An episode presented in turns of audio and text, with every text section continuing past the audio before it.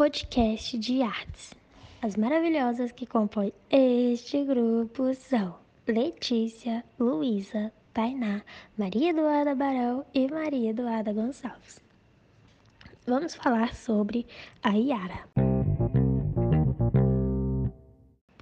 A lenda da Iara, também conhecida como lenda da Mãe d'Água, faz parte do folclore brasileiro. Trata-se de uma lenda folclórica de origem indígena, oriunda da região amazônica. A Iara é uma sereia metade mulher, metade peixe que vive nas águas amazônicas.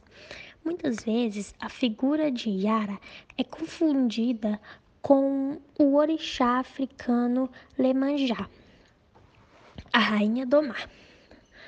Com longos cabelos pretos e olhos castanhos, a sereia Yara emite uma melodia que atrai os homens, os quais ficam rendidos e hipnotizados com seu canto e sua voz doce.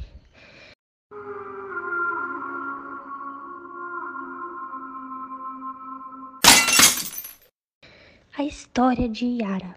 Reza a lenda Kiara era uma corajosa guerreira, dona de uma beleza invejável. Por esse motivo, os irmãos sentiam inveja dela e resolveu matá-la. Porém, no momento do combate, pelo fato de possuir habilidades guerreiras, Yara consegue inverter a situação e acaba matando seus irmãos. Após a luta, com muito medo da punição de seu pai, o pajé da tribo, Yara resolve fugir. Mas seu pai consegue encontrá-la. Como castigo pela morte dos irmãos, ele resolve lançá-la ao rio.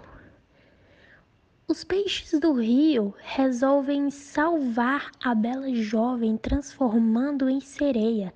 Desde então, Yara habita os rios amazônicos, conquistando homens e depois levando-os ao fundo do rio, os quais morrem afogados.